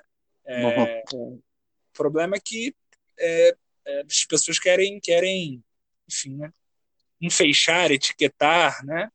É, e mais do que pensar, mais do que refletir, fica difícil. É, não, esse exemplo, esse exemplo foi maravilhoso, esse que você deu agora, maravilhoso. É, Mas... a, gente falou, a gente falou muito ao longo da conversa sobre pessoas que me influenciaram e tal. É, nos últimos tempos, importante para minha trajetória foi o Monson Romero, que é alguém que tem uma, uma um estilo, né, o Dom Oscar Romero, São Oscar Romero, que, que tem um estilo muito parecido, né, com o Papa Francisco. Quer dizer, nenhum dos uhum. dois não, eram intelectuais, assim, no sentido de né, grandes, grandes, assim, é, pensadores hiper sofisticados, com com, com obras hipercomplexas, mas eram pastores compromissados com o povo e com uma linguagem muito direta, né? E ao mesmo tempo muito espirituais, porque isso é uma coisa que as pessoas pouco notam. Mas o Papa Francisco ele sempre introduz os temas sociais num quadro espiritual, né? A abordagem em geral é sempre espiritual. Né? O elemento social aparece dentro de um quadro que é espiritual. É, uhum. na, naquela homilia que ele deu na benção benção pela pandemia, né? Ele estava sozinho uhum. na Praça de Pedro. É, ele, ele, o tom geral era espiritual, os temas sociais apareciam no meio, né? De modo muito orgânico, né? E, uhum. e Monsenhor Romero é assim também. Você lê os textos de Dom Oscar Romero, as homilias. Mesmo as homilias mais sociais são muito espirituais também. É, porque no final das contas, é, isso tudo só faz sentido, né? A doutrina social, inclusive, só faz sentido se partir de Cristo. Sim. Né? Se não se parte de Cristo, você perde o fundamento. Sim. E aí a gente volta também a, a crítica que o, que o Clodovis Boff né, acabou fazendo a, a, a teologia da libertação é, de, de matiz marxista, né? Tira o centro para colocar o, o pobre no centro. Sim, Mas, quer sim. dizer, quando coloca o pobre no lugar de Cristo, você tira o próprio lugar do pobre, você desordena. Exatamente. Exato. É porque Cristo se identificou no pobre que nós nos identificamos com, com o pobre em Cristo, né? E não, uhum. e não o contrário, né? Uhum. É interessante isso. Ô Pedro, é, e vamos continuar aqui no nosso roteirinho. É, eu queria perguntar para você também sobre o magistério, cara. Como é que você descobriu aí é, essa questão de ser professor? É, que relação isso tem com, com a sua pesquisa? Você se acha antes um pesquisador, um estudioso, ou você tem essa necessidade de, do magistério? Você, você se vê como um professor também isso é parte intrínseca aí desse processo intelectual, escrever, dar aula e pesquisar, estudar, isso tudo está muito linkado, ou você tem alguma prioridade e o magistério seria mais um, um, uma questão de, de subsistência? Não, cara, ser professor, na verdade, eu me vi como professor antes de me ver como pesquisador, né?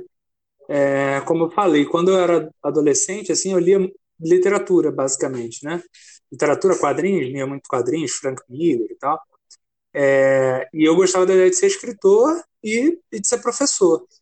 Eu, eu pensava uhum. em ser professor muito, muito antes de pensar em ser pesquisador. A ideia de ser pesquisador surgiu mesmo, ganhou forma quando eu entrei na, na universidade, né? Que eu conheci meu orientador, Luiz Bernardo, como eu falei, e conheci o ambiente universitário, né?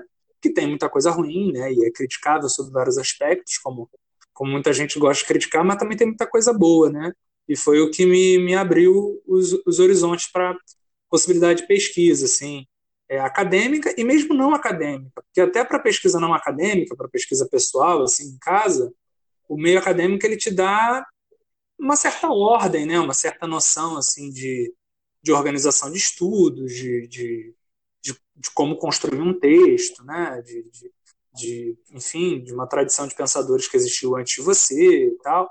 Então, até para você escrever textos menos acadêmicos, mas, mas o ambiente acadêmico, se você é, absorve o que ele tem de bom, ele, ele ajuda bastante. Mas eu sempre pensei em ser professor antes, antes de tudo.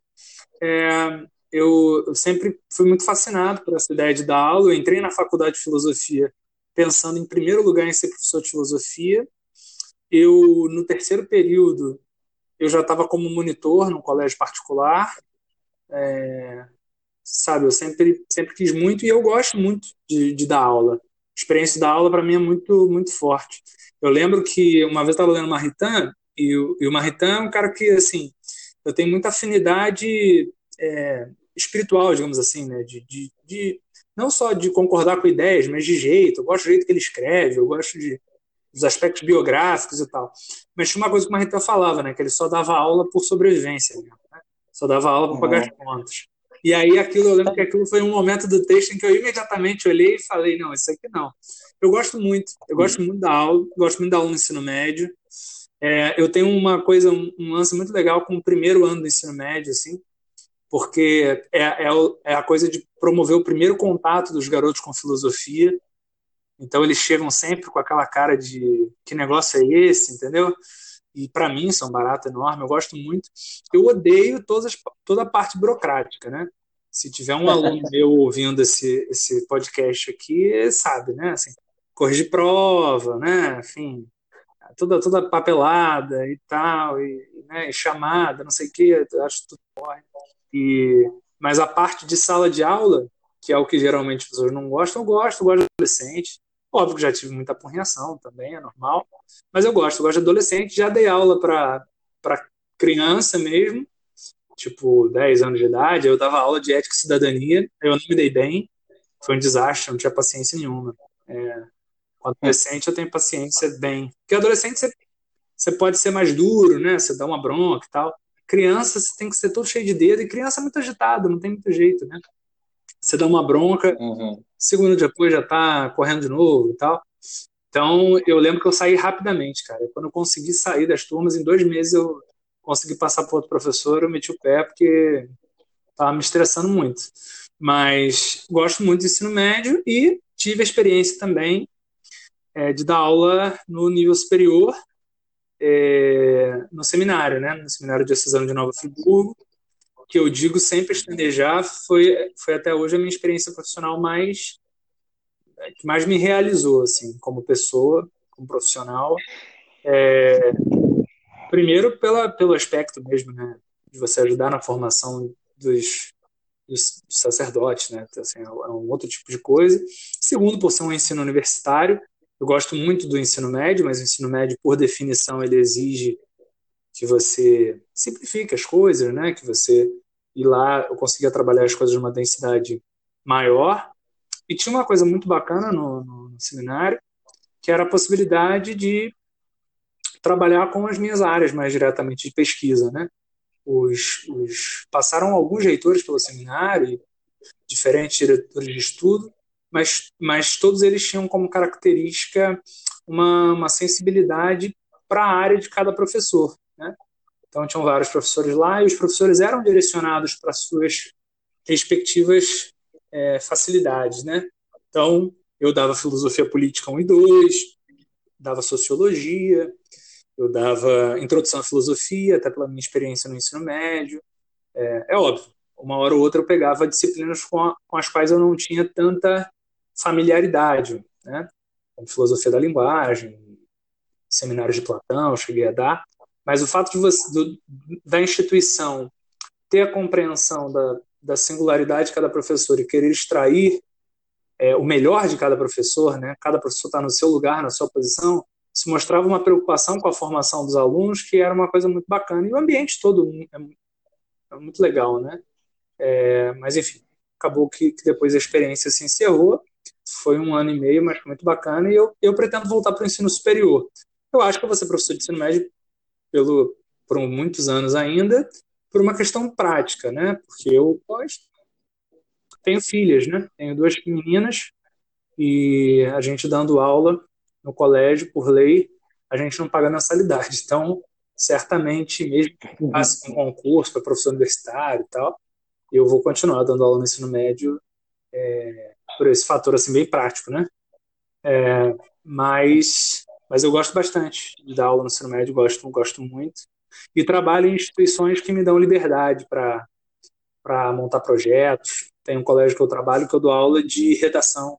Eu dou oficina de redação, de como usar filosofia em redação no Enem, toda semana, é, fora a aula normal.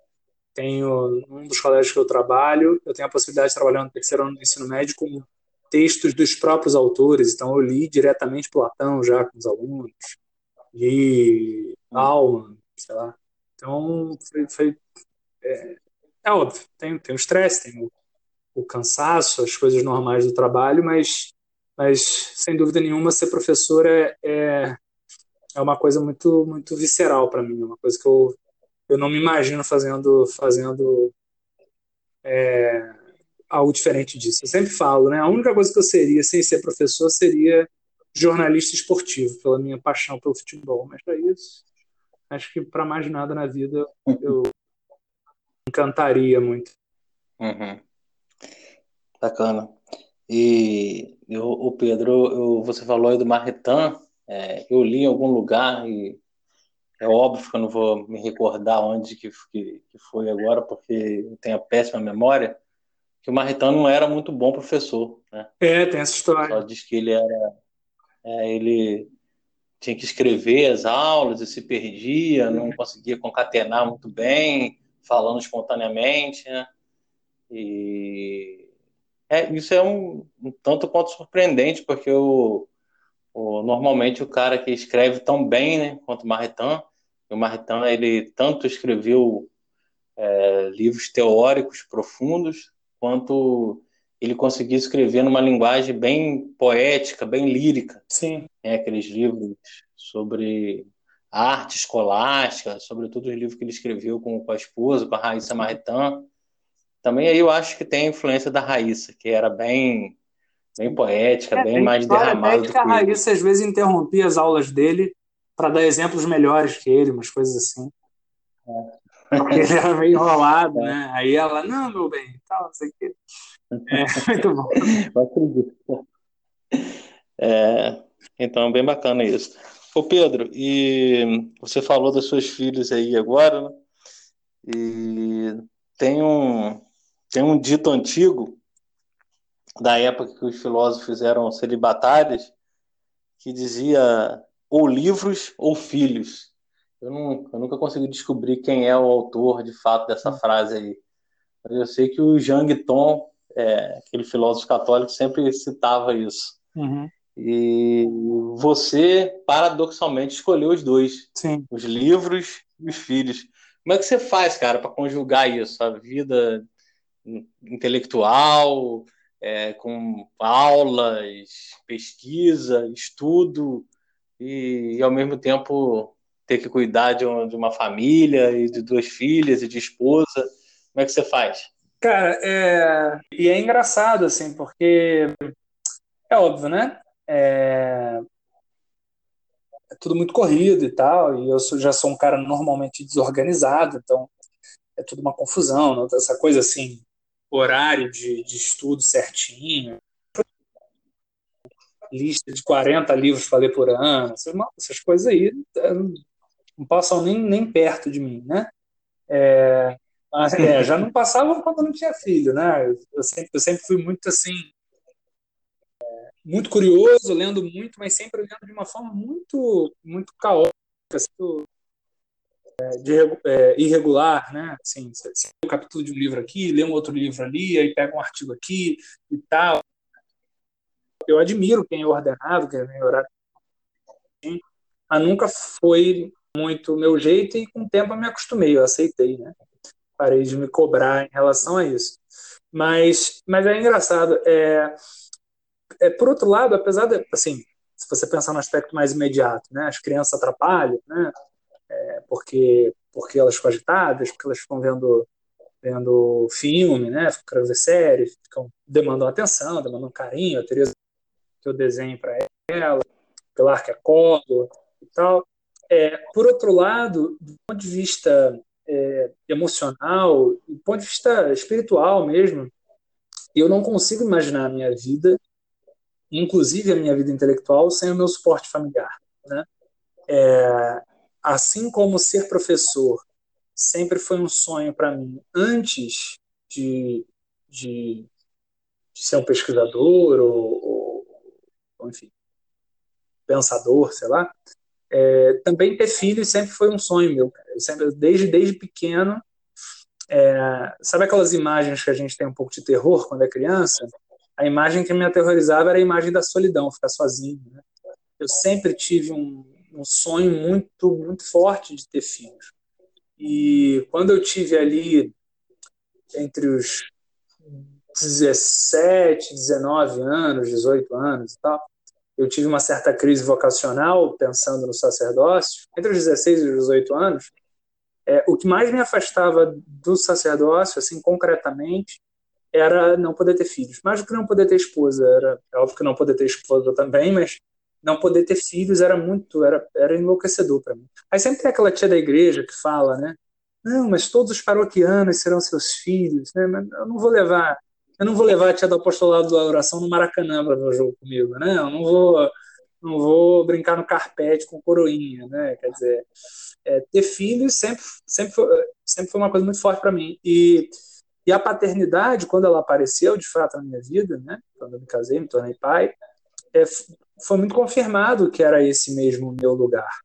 Eu amo ser pai, é óbvio que é muito estressante, é cansativo, papapá, papapá, mas é, a paternidade para mim é algo muito importante. E o casamento também, né? Eu não consigo imaginar a minha vida de estudo sem a Leidiane, porque eu sou um cara muito ansioso, desorganizado, sou muito angustiado. E, e a Lidiane, ela tem uma, uma capacidade assim de ser uma companheira mesmo. Ela tem poder de me dar um suporte emocional nos momentos mais difíceis, assim, mais angustiosos, em todos os sentidos, né? Problema financeiro, problema no trabalho e com a vida de estudos mesmo, né? Eu conheci a Lidiane na faculdade, eu sou, ela era minha caloura, né? Ela entrou um ano depois de mim e a gente se conheceu na, na UERJ. Ela não chegou a concluir a filosofia, mas a gente se conheceu na filosofia. E, e ela sempre teve muito carinho assim com a minha relação com os estudos e, e sempre me apoiou muito. E, e, eu não consigo nem imaginar o que seria a minha vida de estudos sem o amparo que ela me dá, entendeu? Então, na verdade, eu não vejo, não vejo oposição entre os filhos e os livros, né? ou entre a família e os livros. Eu acho que é, os livros só aparecem para mim, só, só fazem parte da minha vida pela, pela minha, minha família. Assim. Uhum, bacana, bacana. Você você não lê seu, trechos do seu artigo para a Lidiane para ela te dar dicas, não, né? Não. Você não para para pegar um trecho do, do, do McIntyre. Vem cá, meu amor, vem, vem ler um, esse trechinho aqui do McIntyre. mas, mas ela me acompanha bastante, ela, ela, tem, tem uma paciência grande. E ela gosta de debater os textos que eu vou escrever, me, me incentiva muito, me incentiva. E ela é muito inteligente também, tem uma inteligência muito aguda, assim. É um tipo de inteligência bem diferente da minha, assim, a minha inteligência é mais, sei lá, aritmética, né? Dedutiva e tal. Ela é aquela coisa de inteligência muito, assim, intuitiva, aguda, e, é, e para mim é, é, é muito complementar, né? Me ajuda muito. Esse... Uhum. Não, não, tô te falando isso. Tô te falando isso porque aqui em casa Janine não é da Janine não é da literatura nem da filosofia. Sim. Janine também tem uma inteligência bem diferente da minha. Ela gosta, ela tem os interesses dela, vai, ela é muito profunda em tudo aquilo que ela faz Sim. também. Mas eu tenho essa mania, né, de pegar, pô, li um trecho aqui fantástico do Senhor dos Anéis. Eu sublinho e vou falar para ela que, oh, olha, Janine, olha isso aqui, olha que bacana. Eu falo com ela, eu discuto com ela, às vezes, as Sim. coisas. O casamento é isso. E, e, e, a, e, a, experiência da pandemia, que é uma experiência horrível, né? É, sobre inúmeros aspectos, né? Eu perdi minha avó, perdi o, o pai de um, de um amigo e afiliado meu, enfim, perdi minha primeira chefe de trabalho, está tá sendo muito difícil em vários aspectos. Por outro lado, ela, ela é uma experiência de provação muito boa para a vida familiar, né? Pelo menos para mim, é, me deu uhum. muito assim a certeza de que eu fiz o que eu devia ter feito, né? Não que, que não tenha estresse, não, tem briga direto, mas, mas a gente, a gente, quando é casado, a gente sabe o que é a briga de rotina, de vida de casado, e o que é um, um casamento que está se esgarçando, né, que está se desfazendo. Né? Pelo contrário, eu vejo uhum. que a gente se fortaleceu muito a dois e com as crianças nesse momento de dificuldade, caindo, levantando, né, tendo os problemas normais, mas é isso. Eu, eu não consigo imaginar. É, na verdade, a ideia de me imaginar como um, um intelectual, celibatário, um homem solitário, me aterroriza. Assim. É, acho, acho é, Deus me livre isso aí. É, não, é, é, é, isso mesmo. Eu também, quando eu lia lá o, o, o a vida do, dos monges, do, dos padres do deserto, eu idealizava aquilo, mas depois que eu casei, e sobretudo depois que eu tive filho, é que eu percebo que realmente é, é essa vocação intelectual, essa, essa inquietação, isso tudo é, faz parte de um conjunto e, e, e que se alimenta do, do sacramento sim, do matrimônio. É, é, é, uma, é uma loucura, é uma loucura porque a gente tem mil prioridades e a primeira prioridade é, não é, é a, vida intelectual, né? Porque depois você tem esposa e filho, a prioridade é a esposa Sim. e filho, mas ao mesmo tempo aquilo é uma coisa visceral, cara. Você não consegue parar Sim. de pensar, né? Você você está sempre com, com, com, alguma questão na cabeça. Então, você, eu percebo assim, é uma coisa de vocação mesmo. A gente sempre discutiu muito isso, né? Sobre a vocação intelectual e é mesmo. É uma coisa que você é, não consegue parar de produzir, a sua cabeça não consegue parar de produzir Sim. isso. Ainda que você tenha as prioridades do casamento, as prioridades dos filhos, isso é uma coisa que não te deixa, né? E tem sempre aquele momento que você percebe, olha, isso é uma coisa que eu vou ter que carregar comigo é, durante toda, uma, toda a minha vida. Tem gente que, que nega isso, mas para mim é fato que essa, essa, essa chamada, né, aquilo que o Sócrates chamava de de vida examinada é, é, de fato é uma vocação, é uma vocação de todo Sim. homem, na verdade, né, Sim. Pedro? Mas alguns são chamados a de fato se debruçarem sobre isso. Pedro, então a gente a gente já vai encaminhando aqui para um para o final, né, de podcast. A gente já está, a gente conversou aí já, a gente deve estar quase uma hora e meia conversando, né? E se deixar a gente vai, a gente vara a noite, bate papo. Mas eu queria que você falasse ainda, cara, sobre, sobre o artigo que você escreveu é, para o Estado da Arte. Né? Acho que quando a gente marcou a, marcou a conversa, é, o artigo estava fresquinho, né? E agora já passou um tempo, mas eu acho que, que ele mantém, claro, todo o vigor, toda a atualidade, mesmo porque é, é, a gente ainda continua aí talvez hoje no momento mais grave ainda da, da, da, da pandemia Sim. do que naquela época. Sim. Então, esse artigo do para o Estado da Arte, você tomou aí o pensamento do, do Donoso Cortez para refletir um pouco como ele pode nos ajudar nesse tempo de pandemia. Queria que você falasse um pouco sobre esse artigo é, para a gente explicar. Ele está lá no, no Estado da Arte, é, né, na sessão lá de cultura do, do, do, site do Estado de São Paulo. Foi uma, uma honra, assim. O, o editor lá que, que acompanhou e revisou o meu texto, Gilberto Morbach, é uma pessoa de uma, de uma generosidade imensa comigo, é, me, me cobrou, né, me exigiu, pediu para revisar o texto na parte que ele achou que não estava boa e tal, então não é que não foi, não foi exigente, mas foi muito atencioso, muito, muito bacana. E basicamente eu tentei ali é, é, gerar algum fruto assim mais imediato dessa pesquisa que eu venho desenvolvendo. Eu venho estudando o Donoso Cortez de maneira sistemática no mestrado aí há uns quatro anos, né? Eu comecei o mestrado, eu tinha acabado de me casar, não tinha não tinha nenhuma criança ainda, tinha, tinha o Zé, que foi o primeiro filho que eu perdi, mas não tinha nenhuma, nenhuma criança enfim, efetivamente tivesse nascido.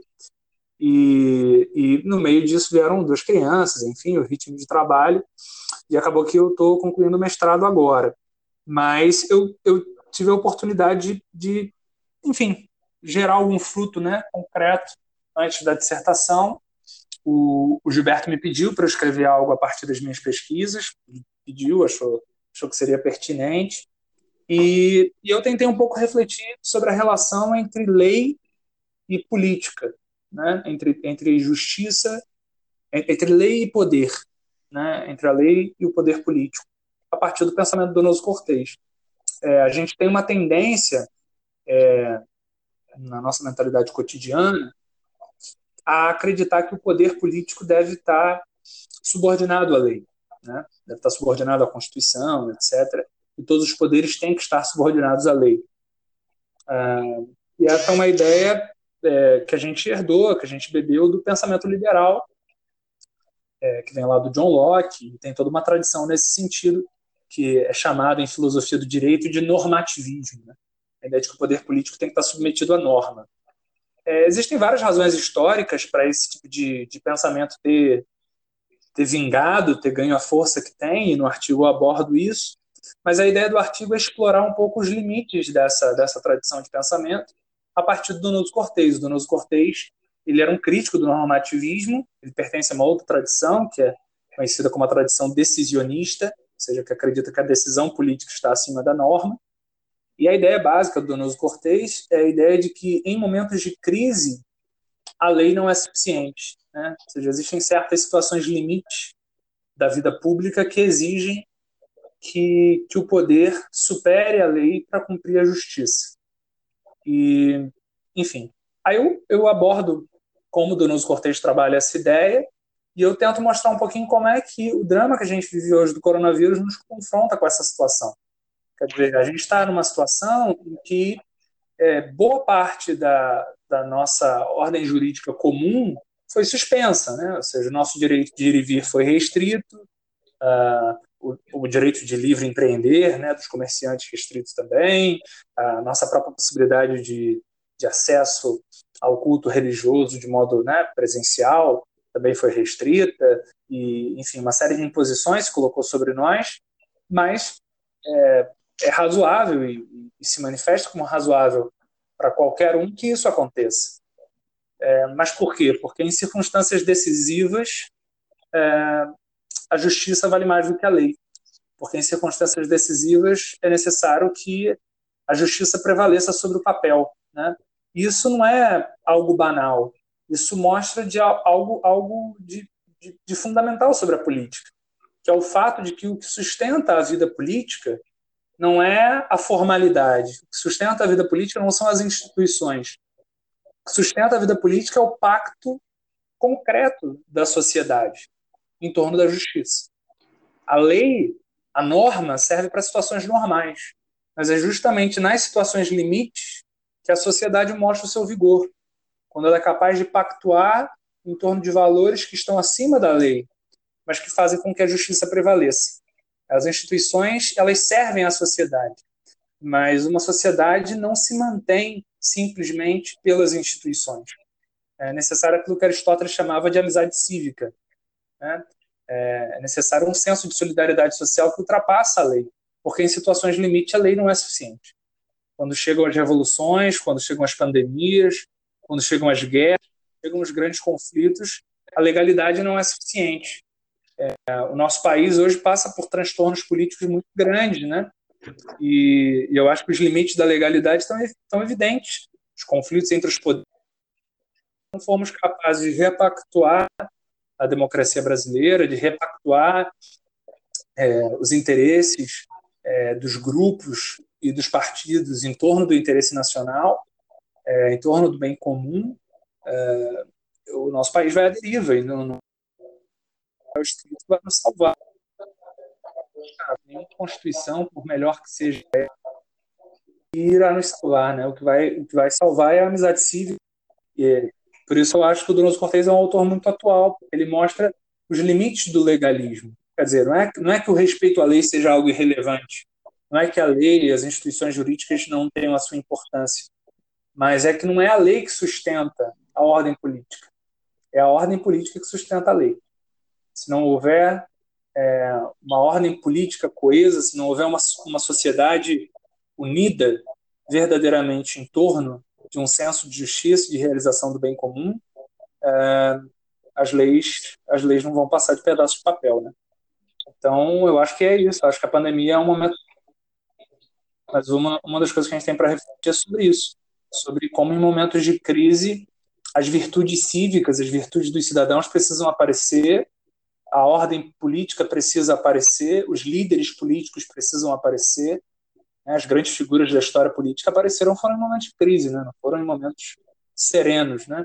O Donoso Cortez dizia que quem não passou por momentos angustiosos da vida política não pode dizer de si mesmo que é um homem, né? vai morrer como um menino, era o que ele dizia. Então, hoje nós vemos um momento angustioso, que, que seja um momento de transfiguração, né? de, de renovação da vida política brasileira, que nós possamos sair desse, dessa confusão melhor do que entramos. Por aí. Uhum, é interessante isso, porque a gente olha e vê é, dos dois lados, né? uma crise de liderança política. De fato, a gente. É, a sociedade ela está perdida, né? o povo fica perdido porque não consegue encontrar é, lideranças políticas que de fato deem aí um mínimo de segurança, ofereçam um mínimo de, de orientação, né? É muito pelo contrário, você vê realmente as instituições é, se digladiando, é, os governantes que não se entendem, e ao mesmo tempo a própria sociedade se mostra é, fragmentada, né? sem, uma, sem uma, um mínimo de, de unidade de pensamento, de, de, de condições mesmo de, de, dessa amizade cívica que, que dá uma coesão para prosseguir. Mas, enfim, é, eu acredito também que esse momento de, de crise é, ao mesmo tempo, um momento de, de ruptura e que oferece uma oportunidade aí, é, de reflexão e uma oportunidade de um, de um novo começo.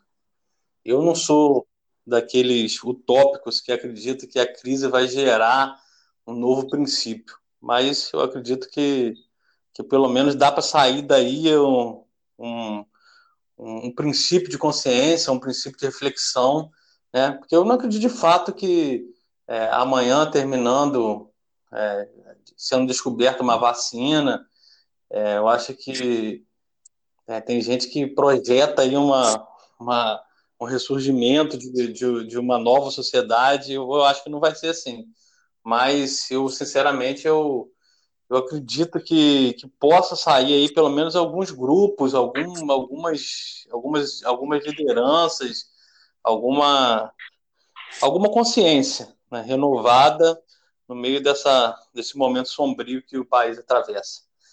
Então, Pedro, é, te agradeço, cara, pela sua disponibilidade, pela sua para você ter aí doado um tempo aí que era para você estar tá estudando, que era para você estar tá aí com a Lidiane, com crianças, e você acabou tendo que passar boa parte do seu sábado aí comigo, conversando, batendo papo. E é uma alegria muito grande, alegria muito grande de poder, sobretudo, passar esse tempo com você, porque a gente tem uma amizade Sim. muito grande. Né? E, e é bom escutar você. Eu me alimento muito das suas reflexões. Eu sou um desses aí que, que consegue sentir paz e consegue sentir um, um frescor de alma mesmo quando eu te escuto, porque você, de fato, aí consegue é, habitar naquela, naquilo que eu chamei de, de, de zonas cinzentas, você consegue caminhar aí no meio das nuances sem, sem sem ficar cair nesse binarismo, porque esse binarismo uhum. cansa a alma da gente, né? E redes sociais são, são muito cheias disso. E às vezes eu te confesso que eu fico de saco cheio da vontade de, de encerrar todas as contas em redes sociais. Mas como o meu trabalho, meu apostolado vive de redes sociais, né? fora o trabalho que eu realizo aqui na minha paróquia, eu tenho um, um trabalho muito grande que me dá gosto de fazer para as redes sociais. É, esse ambiente é um ambiente cansativo e é bom a gente ter amigos como você, caras como você que representa aí um, um frescor de ideias. É, a gente conversar com você, realmente a gente sai daquele universo lá sufocante e consegue respirar um pouco. Isso é, isso é muito importante. Espero que, que as pessoas que vão escutar esse podcast sintam isso também. Né? Não, não retirem dessa reflex, dessas reflexões que a gente fez aqui, desse bate-papo. É, não fiquem só nesse preto no branco, nesse, nessa mentalidade binária, esquerda, direita, mas possa de fato colocar a cabeça para pensar. Eu, que agradeço, muito, cara. Sabe do, do amor, do afeto, do, da admiração que eu tenho por você, acima de tudo. Aí é recíproco. Então, cara, muito obrigado. E aí vai, vai curtir. Valeu, um abraço. Deus te abençoe. Tá? Tamo junto. Abração. Tamo junto.